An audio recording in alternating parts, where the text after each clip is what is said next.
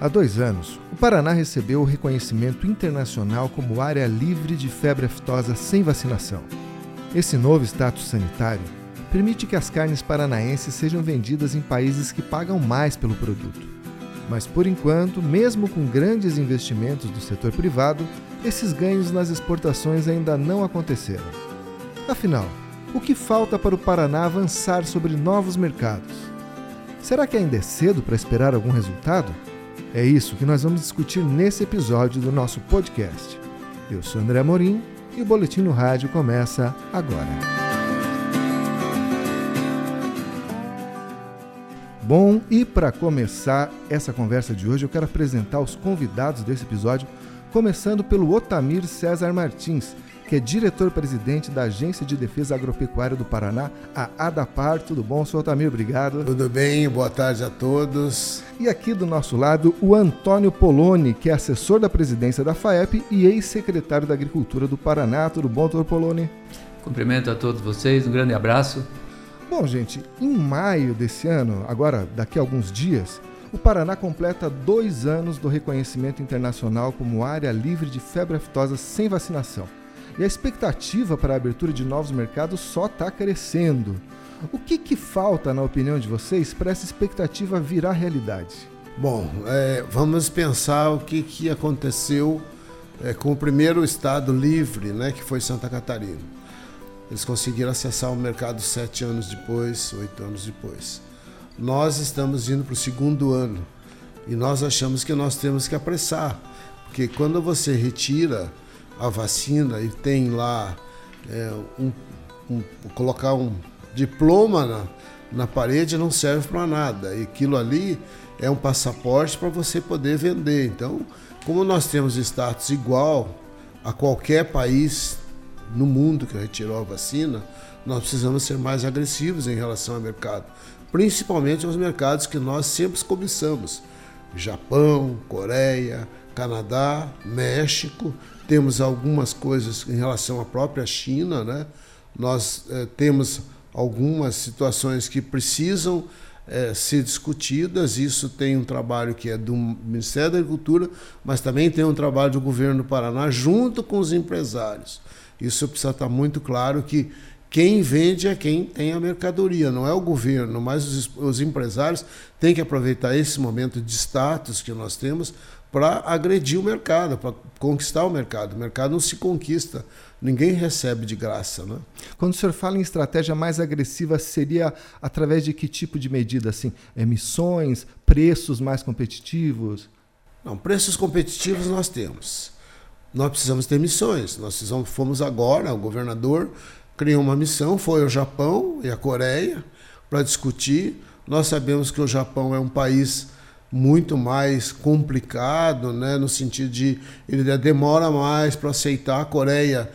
Parece-me que nós temos ah, no próximo mês uma missão coreana vindo aqui para a gente começar a discutir essa questão, principalmente a questão da exportação de carne suína. Mas vamos olhar o que aconteceu agora, que o Brasil eh, foi lá à China e já credenciou um frigorífico paranaense, lá em Cruzeiro do Oeste, que é o Asta, para exportação da China. E ele já fez um primeiro embarque de carnes para a China e está para a Indonésia. O que, que nós temos? Estamos terminando essa semana, terminou agora, a, a, a, a missão do México para exportação de carne bovina. Eles estiveram no Paraná, lá em Guaíra, no nosso posto de fiscalização, em Santo Inácio e em algumas propriedades é, que o ASTA apresentou para eles para poder fazer exportação. O que, que significa isso? Primeiro, que nós temos que ter também alguma modernização no nosso sistema. E lembrar, né? vamos lembrar isso, que era uma questão quando retiramos a vacina. Nós dissemos, a vacina nós vamos retirar, mas não vamos ter uma, nenhuma despesa produtor. Mas agora chegou a hora de discutirmos como é que fica a questão da rastreabilidade. Entendi. Então, às vezes a gente pensa que quem tem essa chancela para fazer acordos com outros países é o Ministério. Mas não, o governo do Estado também tem essa, essa oportunidade e, e essa, essa força também. Né? O governo do Estado tem que acompanhar os empresários. Né? Se a gente pensar como é que faz, o Ministério da Agricultura vai faz a negociação externa, é ele quem faz essa negociação com os países, traz para dentro, mas o, aí joga para o setor, para o setor definir é, como é que fica a questão do credenciamento das plantas, essa coisa toda. Mas o governo do Estado tem que estar presente nessa discussão, porque o interesse é do Estado. Nós é que temos o status livre. E nós uhum. somos, hoje, é, se nós olharmos em nível, de, em nível de Brasil, apesar de ter saído os outros estados, mas é que nós temos maior potencial para uma carne chamada que é carne suína.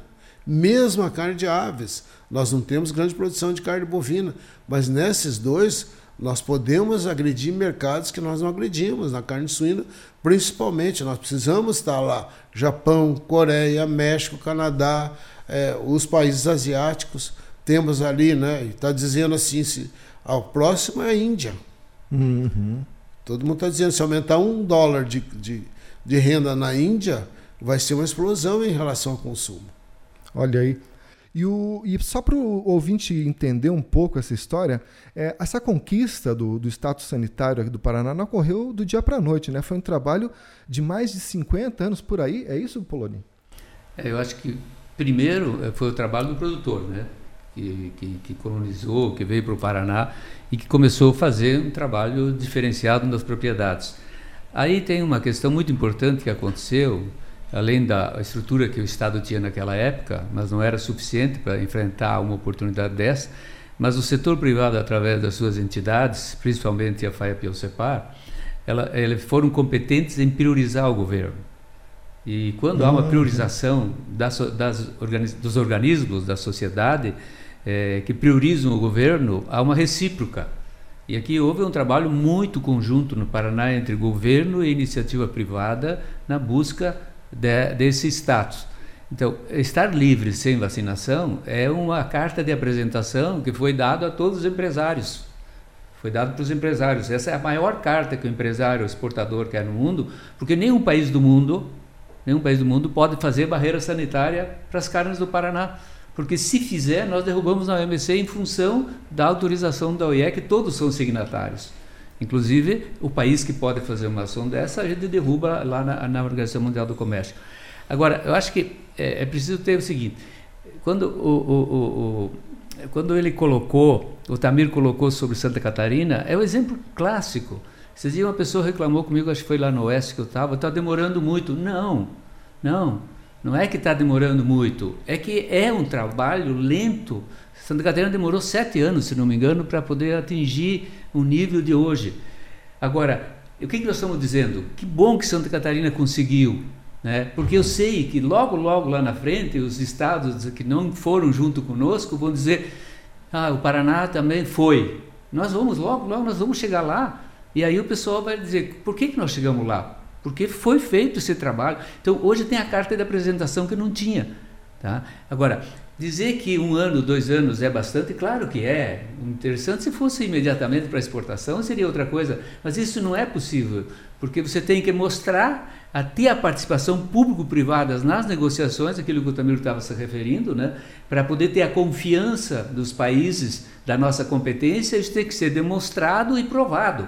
Então tem um, um time de amadurecimento. Mas eu acho que logo, logo, quando começar um negócio, outra, é, outro, aí a, aí a coisa começa a se socializar mais. E o pessoal, quando fala de status sanitário, fala de exportação com alto valor agregado, tem falado muito na carne suína. Outras proteínas também não têm a mesma oportunidade. Eu sei que a carne bovina a gente não tem uma produção expressiva, mas o frango, onde a gente é campeão mundial, também pode se beneficiar desse status, na opinião de vocês? Nós hoje estamos em 160 países exportando, Paraná, 160 países exportando para o mundo inteiro. É, os mercados mais significativos de carne de aves nós já conseguimos. Nós é, temos ainda que caminhar ainda conseguindo fazer. Mas é, no, no mercado mundial nós somos o, como se diz, nós somos galo cinza em, em avicultura. nós somos o, o top do player. Quer dizer, você pega, você, por exemplo, quando nós entramos no Japão, por que, que nós entramos no Japão? Porque aconteceu um foco de influenza aviária num, num país fornecedor dele, a hora que o país perdeu o status, nós fomos entrando e hoje nós estamos consolidados no Japão. E no suíno deve acontecer a mesma coisa? A gente vai entrar onde houver essa lacuna de mercado, de fornecimento? É, eu, eu acho que no suíno a gente vai disputar um pouquinho mais no, no ombro a ombro mercado, tá? E aí ele está muito em função do consumo. Vamos pensar agora, por exemplo, vamos pensar com relação ao México, que está aí. O México tem um déficit de, de questão de, de suínos, de carne suína. E é um dos, é um grandes consumidores. Bom, esse momento você tem que aproveitar que o mercado está aberto para que aconteça. A segunda questão, temos que enxergar no panorama a Índia. Tá? Que vai ter uma população superior, já é uma população superior à da China, e que se aumentar a renda vai consumir proteína de alta qualidade, o que acontece hoje na China. A China mudou completamente os seus hábitos alimentares, né?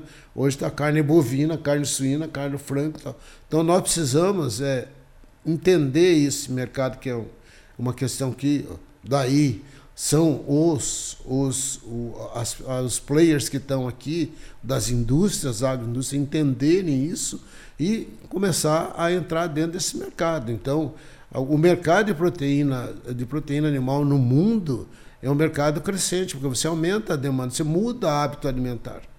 E quando você está mudando o hábito alimentar, e já dizia, cada tostão que você ganha mais, você vai comprar proteína de melhor qualidade, é. você não é. fica naquela mesma. Então, eu acho que cabe e tem nós aí nessa questão que o Polônio disse, quando nós retiramos, fizemos o trabalho de esse trabalho de 50 anos para a retirada da vacina, houve um momento de confluência entre Estado e iniciativa privada.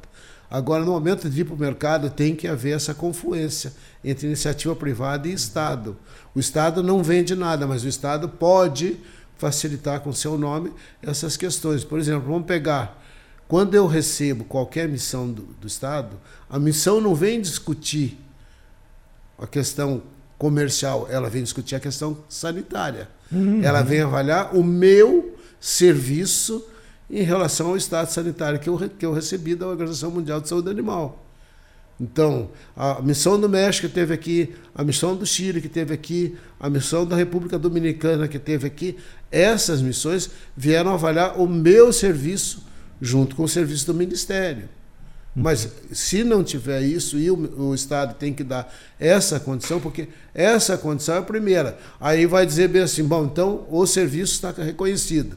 Aí cabe quem? A iniciativa privada. Chegar, bom, então agora vamos começar a conversar como é que nós vamos vender para vocês. Vamos falar de preço.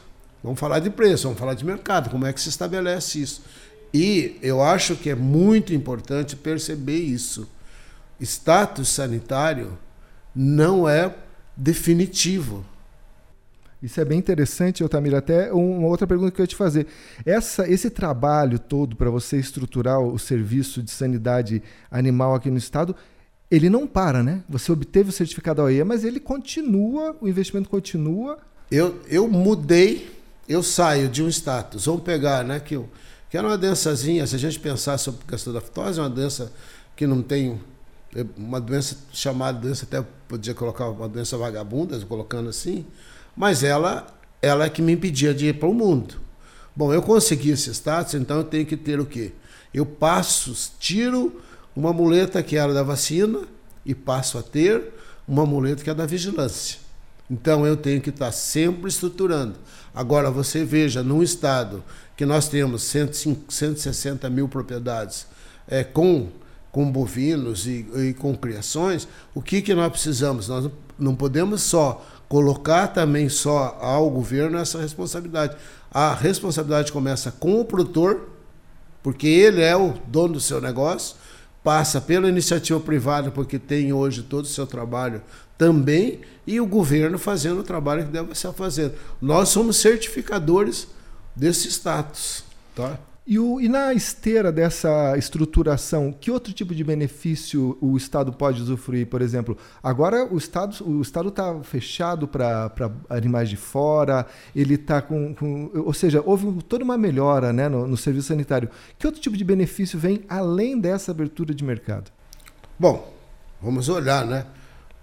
Vamos olhar o que, que o governo fez. Né? Ele estruturou, reestruturou novamente a agência fez contratação de pessoal, autorizou agora novamente nós a, aumentarmos, né? nós vamos aumentar, nós vamos contratando agora mais é, 18 médicos veterinários vamos contratar, que vão repor toda a estrutura, aquela história de quem aposentou, nós já estamos repondo, já não, não vai ficar mais vazio essa, essa questão, estamos contratando auxiliar de fiscalização e o que para nós é importante, eu acho que seria interessante, para nós seria melhor que o Brasil todo tivesse livre de febre aftosa sem vacinação. E essa é uma, uma, uma responsabilidade que o governo tem que ter também. Quer dizer, ele, quando a iniciativa privada propôs em 2010 né, para os governadores criar agência, a iniciativa privada não fez assim, ó, cria uma agência e deixa só o nome da agência, né? Ele tem que dar condições para que essa agência funcione. Nesse momento temos tendo toda a condição de agência funcionar, o governo está sensível, está autorizando que aconteça, o governo está, e ele sabe disso, né? Que o principal negócio nosso o que, que é? Produzir alimento. É. Tá? O senhor comentou uma coisa interessante, e o Poloni também, que quando houve essa intenção de colocar o Paraná nesse status sanitário, houve uma confluência de objetivos né, entre a iniciativa privada, o governo do Estado. E a gente vê que, eh, mirando, né, acho que nessas exportações aí que o novo status traria, eh, o setor privado realizou grandes investimentos. Né? A cooperativa Frimeza, por exemplo, investiu 1,4 bilhão numa planta industrial e mais 2 bilhões e meio num sistema produtivo para colocar em operação aquele frigorífico lá em Assis Chateaubriand, o maior da América Latina em suínos. Né? Vocês acreditam que houve um, um certo descompasso entre o investimento privado e o, e o, e o timing de, dessa abertura de mercados? Não, porque o que, que acontece? Né? Se a gente pensar, o tempo, o que que. Vamos pensar no, no próprio investimento da Frimeza.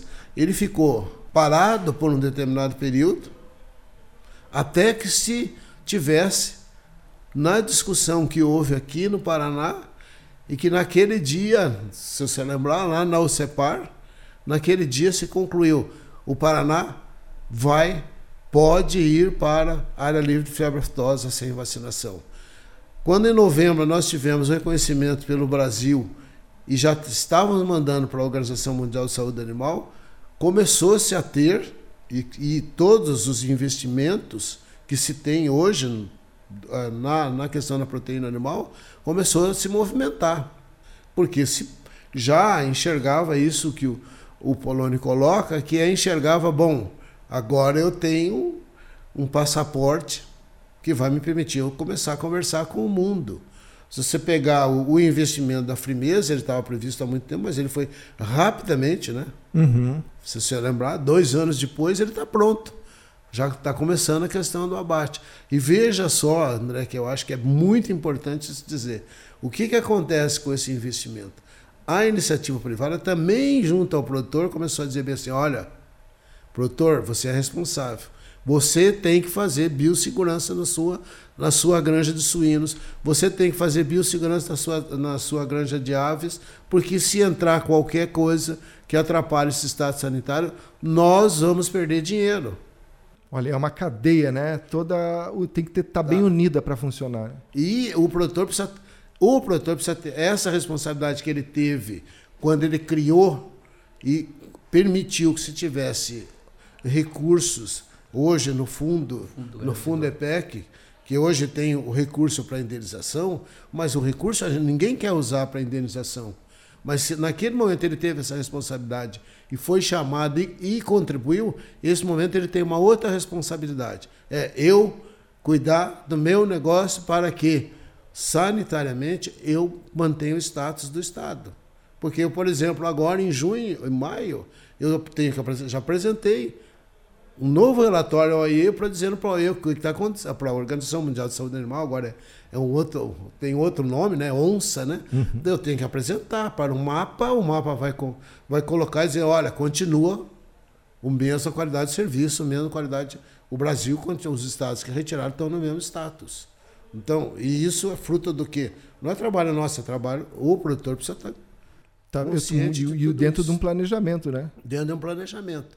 O, o, presidente executivo da Frimeza, o senhor Elias Idec, muito gentilmente mandou um áudio aqui para o nosso podcast comentando é, essa a seguinte questão, né? Que o que falta para os produtos paranaenses alcançarem mercados internacionais que pagam mais pela qualidade sanitária do seu, da, das nossas proteínas? Vamos ouvir o áudio dele um pouquinho.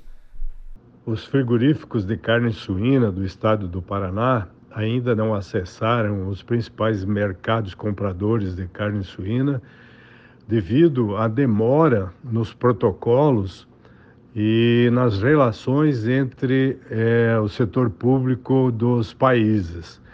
Existem rituais, existem é, questionários a serem preenchidos e isso é, está demorando muito. Enquanto não houver autorização e a certificação por parte dos ministérios da Agricultura, não tem como as indústrias realizarem os, uh, as negociações uh, comerciais. É, é isso. O, nesse caso aqui, o, o Elias Idec da Frimeza, ele acredita que, é, que os ministérios aí, essa questão dos protocolos, dos questionários, que seria o entrave. É, o que vocês acham disso? O problema é que é, nós temos que nos adaptar ao que o comprador faz, o que o comprador quer. Né? Essa é uma questão básica. Eu quero vender, eu tenho um comprador, o comprador vai dizer quais as condições que tem. É lógico que nós temos, e, te, e aí há um trabalho forte que aconteceu é, no governo anterior, se a gente olhar, né, houve um trabalho forte do Ministério buscando que a gente fosse abrindo mercados. Bom, uhum. agora nós precisamos consolidar esses mercados. Como é que consolida? Com esses protocolos. Quais são os protocolos? Bom, tem que se dizer, né? O Japão, o que, que ele quer, né? Como é que ele quer que, que se faça isso? É, nós temos, é, por exemplo, o Canadá abriu o protocolo para Santa Catarina. E por que não abriu para o Paraná? Nós já questionamos. Nós precisamos. O protocolo é o mesmo. Então, se o protocolo para Santa Catarina no Canadá é igual, nós podemos atender esse protocolo. Então, essa é uma disputa, é uma, uma questão é, de, de mercado que é, tá a Secretaria de Relações Internacionais do MAPA tem lá uma secretaria que faz esse trabalho, os adidos do MAPA, que foi uma questão que uhum. uma vitória, inclusive em relação ao Brasil, que foi criada essa questão dos adidos. Os adidos estão todo dia, né? Correndo atrás, olha, pá, nós precisamos abrir mercado, abrir mercado, porque esse é o nosso interesse. E aí nós precisamos colocar que eu abro mercado para o Brasil, mas eu preciso abrir mercado para o Paraná. Porque nós somos o maior produtor de proteína animal do Brasil. Nós produzimos o dobro do que Santa Catarina. Nós produzimos 6,2% de proteína animal do Brasil, está conosco. Quase o Rio Grande do Sul é, é menor ainda. Então, nós temos aqui toda a condição de poder ir a esse mercado. Porque nós temos esse aspecto todo. Da, nós temos o aspecto sanitário resolvido. Agora nós precisamos fazer, fazer esse trabalho conjunto. Eu sempre estou dizendo trabalho de forma conjunta, iniciativa privada, governo.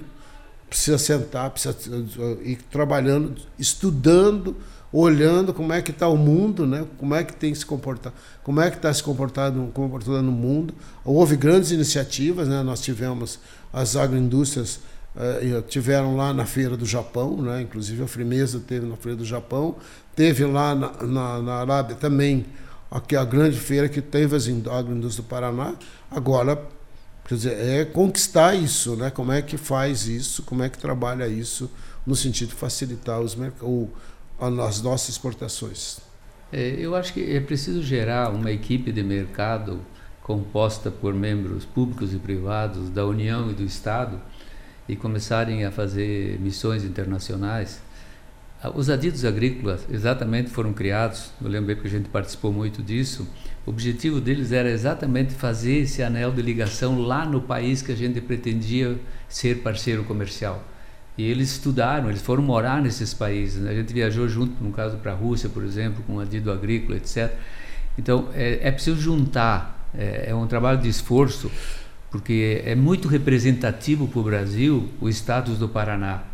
Ele, ele, assim como Santa Catarina foi, Esse dia, quando vi Paraná vender carne suína para Santa Catarina, eu falei, puxa vida, né? Não, não, achei isso tão ruim assim, mas eu falei assim, então, agora o Paraná precisa se reestruturar, se reestruturar junto com as entidades eh, internacionais do, do governo federal, fazer missões concretas.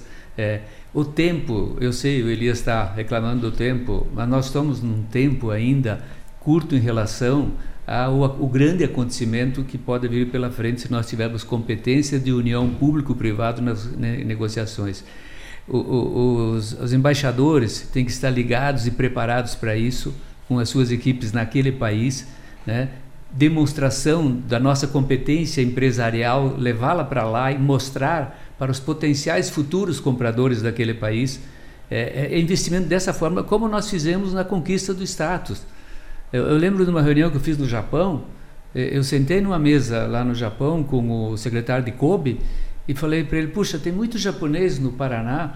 É, se eu fizer uma criação de, de suínos lá só por japonês, você importa?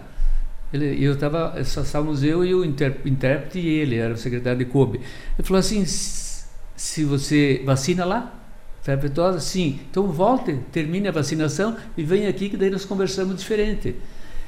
Foi uma grande aula que ele me disse. O essencial era isso. Então, por isso que todos nós, público e privado, naquela época, nos empenhamos em concluir o processo sanitário, porque ele é a carta de apresentação mundial. Nenhum país do mundo não pode fazer barreira sanitária legal para o Paraná nas carnes.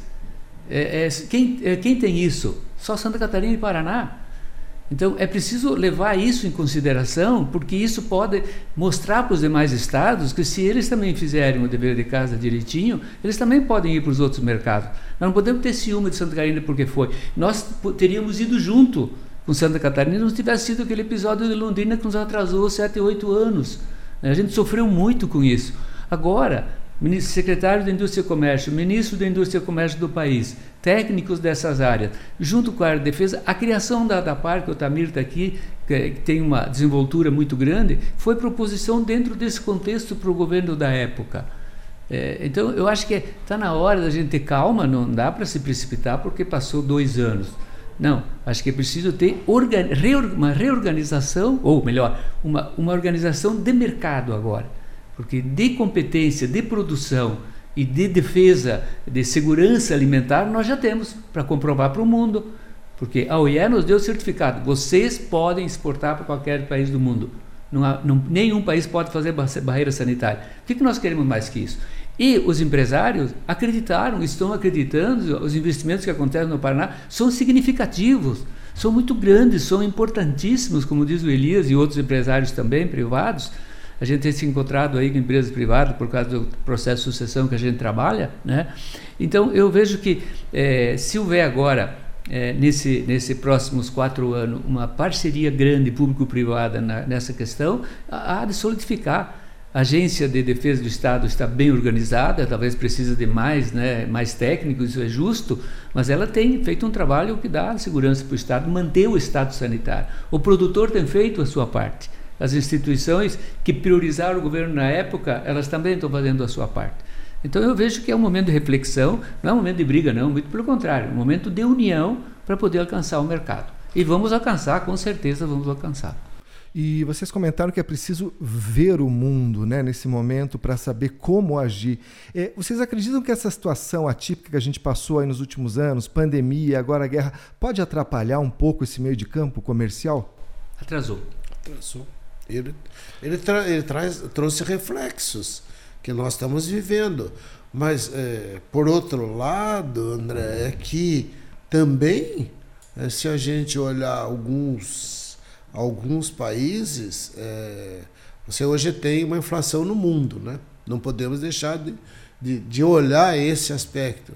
Mas alguns países tiveram algum crescimento. E. Uhum isso é o que chama a atenção. Quer dizer, hoje nós precisamos estar muito atentos, quem estuda mercado, né? eu não sou um especialista em mercado, mas leio algumas coisas, nós precisamos estar atentos às novas oportunidades. Que eu estou falando, a Índia. Uhum. Que nós não tínhamos nunca, ao longo do tempo, nunca pensávamos numa Índia como ela está. E que ela hoje é o polo que pode crescer e pode crescer o consumo. E aí tem que olhar a própria China que a gente que a gente faz. A China tem como é que como é que ela está se comportando. Toda a questão asiática, né? Quando nós pegamos Singapura, que está é, tá aberto, é 200 milhões de habitantes. Olha aí. Quer dizer, aí o que, que significa isso, né? Para você poder trabalhar. É lógico que, e é isso que o Polônio fala, agora é o momento, não é mais. É o momento da. É, eu falo, o momento da gente confluir os interesses, governo e iniciativa privada. Tá? Porque o, cabe ao governo garantir esse status sanitário. Cabe a ele. Tá? Cabe à iniciativa privada a, a partir desse estado sanitário, agredir o mercado. A iniciativa privada agredir o mercado. Ir ao mercado, dizendo aqui nós temos um produto e que é competitivo. Não tem o que discutir, mas porque nós pegamos soja e milho e transformamos em, em suínos, aves e, e, e muitas vezes boi. Tá? Mas nós temos, os nossos custos são competitivos em nível mundial. Então, nós temos condição de abastecer o mundo. Né? Se olharmos como é que nós vamos abastecer o mundo. E abastecer o mundo de acordo com a exigência do mercado. Nós temos que, temos que ter essa exigência. O japonês não vai comer um, um não quer um suíno inteiro, né? Uhum. São famílias pequenas e que têm nova exigência do mercado, como foi com aves. Quer dizer, eu tenho que ter, enxergar esse mercado, enxergar como é que é isso, mas agrega valor. Olha, e um dado para a gente refletir, né? E, em 2022, Santa Catarina exportou 1,43 bilhão em carne suína. Isso é cinco vezes o valor que ela recebia antes do reconhecimento da OIE. Pela, pela nossa conversa aqui, dá para o Paraná já começar a sonhar com isso, né? Dá para sonhar, sonhar não faz mal para ninguém. Agora, é só, só, só um pouco de competência nessa junção de ações para poder alcançar os mercados também. É, quando a gente olha aquele número da o crescimento do eu li aquele gráfico que você publicou no publicar no boletim hoje eu acho né? Uhum. o gráfico que você vê nos primeiros cinco anos praticamente cinco anos aliás foi no sexto ano que começou a levantar né o, a comercialização de Santa Catarina. Nós já estamos aqui querendo perder a paciência um pouco por dois anos. Não minha gente eu sei eu, eu entendo Elias sou amigo dele e tal. É muito sacrifício porque investimentos são altos etc mas nós temos que ter agora é pensar em competência né? Porque mercado, os mercados existem, nós temos o produto e temos a carta de apresentação. É o que falta um pouco é talvez a organização público-privado lá fora um pouco, né? Mas tem que sair daqui dentro isso e já tem algumas experiências boas que estão acontecendo aí. Eu acho que o, o crescimento disso vai ser realmente muito com muito muita satisfação para todo mundo lá na frente. E aqui eu estou louco para esperar que daqui a pouco os outros estados digam assim: puxa vida, nós queríamos estar no Paraná, como nós estamos falando de Santa Catarina. Vai acontecer com certeza, não vamos ser pessimistas não. Agora precisa competência, precisa arrojo e precisa junção de ações público-privadas. Demonstrar lá é primordial. Eu lembro lá na França a gente participava de feiras dos países lá permanentes, cada um mostrando o seu produto, fazendo a demonstração, eh, as autoridades dando as garantias, toda aquela aquele, aquele entrosamento no mercado, né? É, uma, é um trabalho é um pouco mais difícil porque nós estamos em países distantes, não somos limítrofes, né? Mas eu acho que é uma priorização dos governantes nesse aspecto, principalmente o nosso estado que é a sua economia é essencialmente agrícola, né?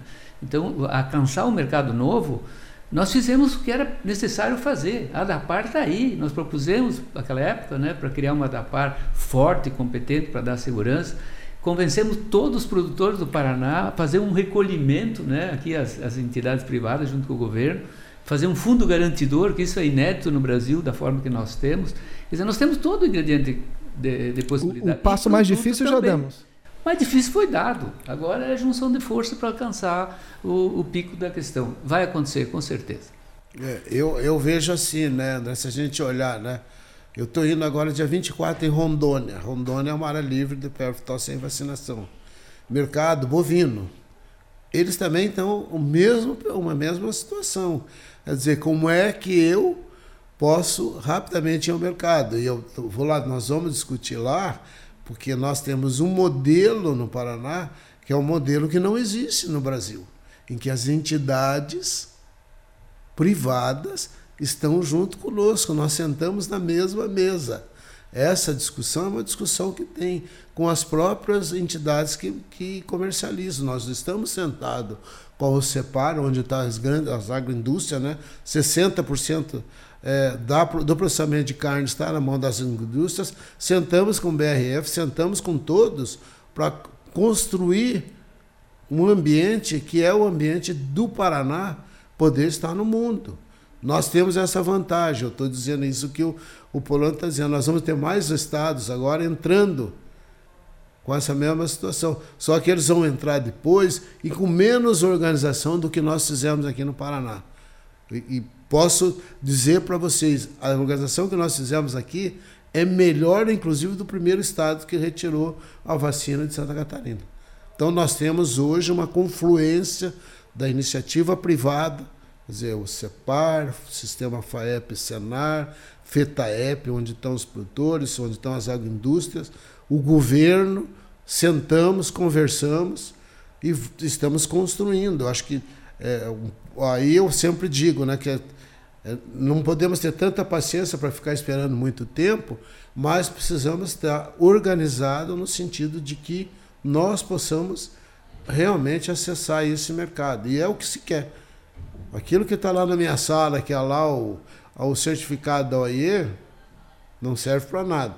Agora, aquilo que está lá na minha sala, se for colocado na prática e vamos ao mercado e vamos começar a trabalhar junto, eu volto, isso é muito importante. Esse momento é de organização. Como é que nós vamos trabalhar de forma conjunta para que nós possamos ir ao mercado? Não adianta ir individualmente. O mercado vai sempre voltar e vai dizer bem assim: governo, você garante que tem esse status sanitário teu?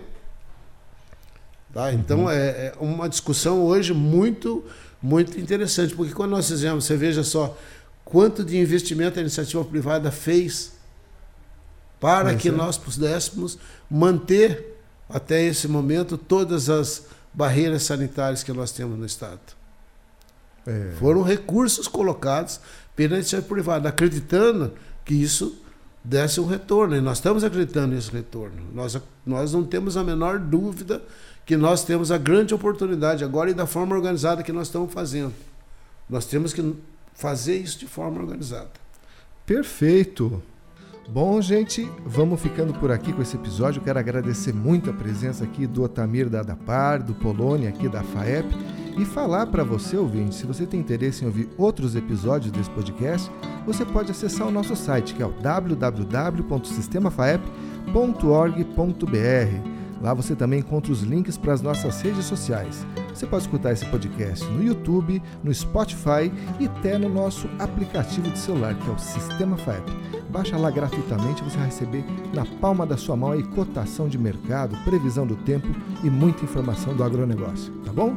Muito obrigado e até a próxima!